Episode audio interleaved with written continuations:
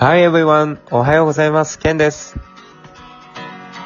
おはようございます。マックです。さて、このラジオは憂鬱な月曜朝7時を海外のトピックでハッピーにする。はい、始まりました。第41回です。前回、なんか、旅先ではい病院に、まあ病気になったらみたいな話をはいはい。したと思うんだけど、はい。なんか、マックはさ、うん、あれでしょ？ヨーロッパでその、ベルギーで病気になった時に、病気というか、うん。ジンマシンみたいの出た時に、クレカ止まってたって言ったじゃん。あ そのクレカはさ、なんで止まったの？その話しちゃう？うん。しちゃおうよ。あのね、それは、うん。えーっと、だっけな。そう、私が使ってたクレジットカードが、うん。えっと、なんだっけな。利用可能額を超えてたんだよね。おう。シンプルに。そう、まだ、まだ高校卒業して、もう間もない時だったから、うん。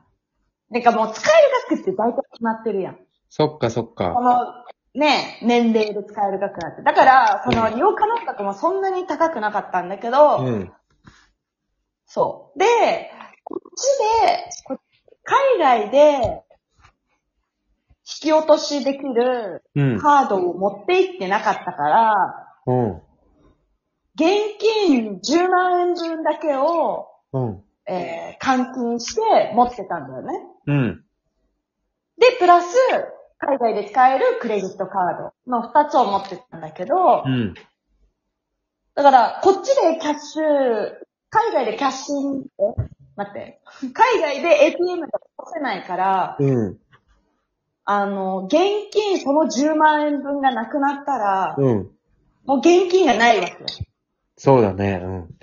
そう。だから、もうずっとクレジットカードメインで使っておう。た。そしたら、可能額を超えてっていうか、もうマックスになっちゃって、クレジットカードが止まっちゃって、おう。で、私その時、えっと、まだ旅の本当に序盤で、うん。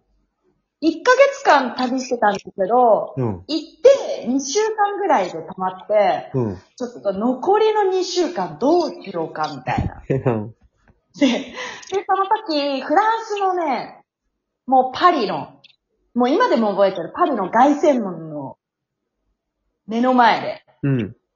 みっちゃん、私の、あのーマミーですね。お母さんに、はい。クレジットカード止まっちゃった。うん。で、現金も、うん。あの、チップとか、うん。あとは、まあ、ちょいちょいやっぱ現金も使ってたんだよね。うん。そう。だから、現金も残り2ユーロしかなくて。で クレジットカード止まった。で、現金今2ユーロしかない。うん。どうしようみたいな感じでみっちゃんに、うん。お母さんに LINE したら、うんみっちゃんから、うん。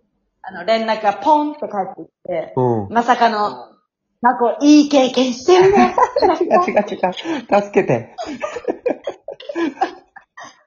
嘘でしょ？みたいな。お母さん助けて。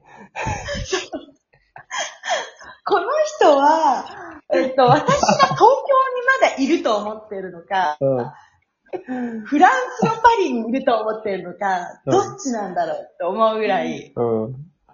まあ、かえってね、そうやって言われた方が、うん。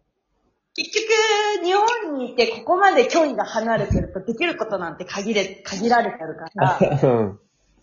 うん。まあ、ある意味こう、やばいなって思ってたのが、なんかそれ見たら、うん。なんか開き直ったというか、いや、まあ、どうかなるか、みたいな感じ。うん。で、結局、うん。えっ、と、お父さんの方が、うん。えっ、と、日本でいろいろそのクレジットカード会社に問い合わせて、クレジットカード問い合わ、えっ、と、使えるように、うん。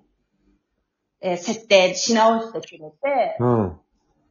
そう。で、あとはお父さんの、うん。えー知り合いでたまたまドイツのデュッセルドルフに住んでる人がいるおおって。言っててくれて、うんで、ドイツのゴルフ、あの、ヨーロッパの電車乗り放題チケットは持ってたから、それで移動はできたから。あー、なるほど、なるほど。そう、次の日すぐにその人の家行って、はいはい最悪その人の家、えっ、と、その人から現金貸してくれるって言うから、うん、一旦行ってきなって言われて、うん。それでディッセルドルフに行って、えー結局現金はね、借りずにクレジットカードも動いたし、うん。これでなんとかいけるっていうことで、あ、そそう。まあでも、あの、一応ね、う。うん。あの、心配かけちゃいけないと思って、一旦顔は出して、うんお世話になって、うん。そう、あの解決したっていう話なんですけどそれがデュッセルドルフの初めての思い出です。すごいね。なんか繋がってるね。そう。今はそこに住んでるわけだからね。そうなのよ。びっくりだよね。じゃあまた、マックの知り合いが訪ねてくんじゃない？あの。クレジットカード止まったうん。前のマックみたいな。そういや、でもね、本当に、うん。あの、クレジットカード止まって、残り現金2ユーロってなったらね、うん。で、しかもさ、物価が安い国じゃなくて、フランス、パリよ。うん。本当だよね。本当何もできないよね。だから、パリで、うんパリ行ったことあるけど、うん。パリの思い出ね、全然記憶にない。っていうか、何もエンジョイできてない。本当に見るものだけ、うん。そうだよえね。って感じ。パリとか多少ね、予算に余裕がないと楽しめない感じする。そうそうそうーん。いや、でもさすが、そこはお父さんだよね。そうそうそう。やっぱね、あの、第一に動くのはね、うん。お父さんの方だね。なるほどね。でもバランスいいね。その、精神的にさ、余裕ができ、余裕をね、持って。そこに、ちゃんとした助けがね。県はう、ん。世界一周してて、うん。一番やばかったトラブルって何？一番やばかったトラブルか。うん。一一番焦ったトラブルかな？あーあとね、あ、す結構、今考えたらしょうもないんだけど、内心ちょっと焦ったのは、うん。あのー、イタリアのベネチア行った時、うん。うんとね、ベネチアってさ、あの島だからさ、途中、電車で行くでしょ？電車か車でしか行けないと思うんだけど、俺車なかったから電車で行ったの。で、うん電車がね、確か、もう一番最後の電車とかだったんだよ、夜。ああ。終電か。終電で行ったんだよね。で、俺宿予約してると思ったら、予約してたのが次の日だったの。どっかで聞いたことあるな、そういう系の話。あれみたいな。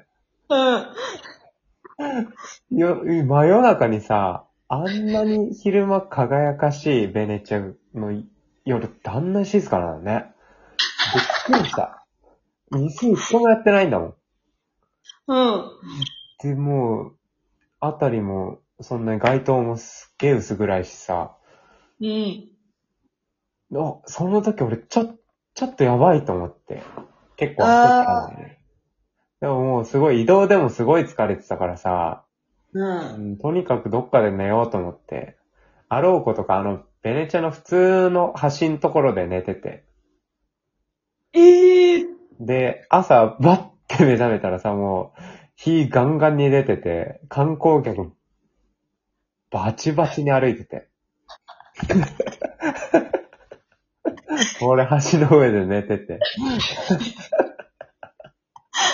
よく荷物とか取られなかったそうね。、そう。でもね、やっぱ、さすが、さすが俺だなと思ったのはさ、うん。あの、バッグとかちゃんと抱きしめて寝てた。ああ。素晴らしい。その時にはもそう、その危機感みたいのが、やっぱマックからさ、イタリアの話とかも聞いてたからね。う、そうね、そうね。でもマックのイタリアの、ちょっとマックにもあ問題あるよね。油断しすぎだよね。でだから、うん。あの、本当にみんなベネチアは特にスリが多いから、本当に気をつけてほしい。ねえ。って聞くよね。そう、このケンマックでも結構序盤にね、そ話のイタリアで釣られた話は話してると思って、聞いてほしいんだけど。2、3回すられてたよね、だって。そうそうそう。いや、1回でさ、ね、あのね、私が原因なのはある。うん。いや、それはそう、もう、もう、ちょっとね、イタリアのせいだけにはできないんだけど。うん でもえさ、やっぱマックのイタリアのイメージがちょっとさ、落ち落ちてるままだからさ、もううん。一回行ってほしいよね、ちゃんと。そうなのよね。ねちょっとね、それは考えてたのよ。ああ、そうん。やっぱ夏ってなったら、う。うん。やっぱそういう、うんちょっとバカンス的なうん。国に行ってもいいかなと思って、ちょっとイタリアも考えてたから、結構、それもまたそう YouTube で見れるということですかね。ああ、そうですね。ま、また、あの、イタリアの話、件があるだろうから。はい。だね。次回それは次回。以降、はい。お願いします。はい。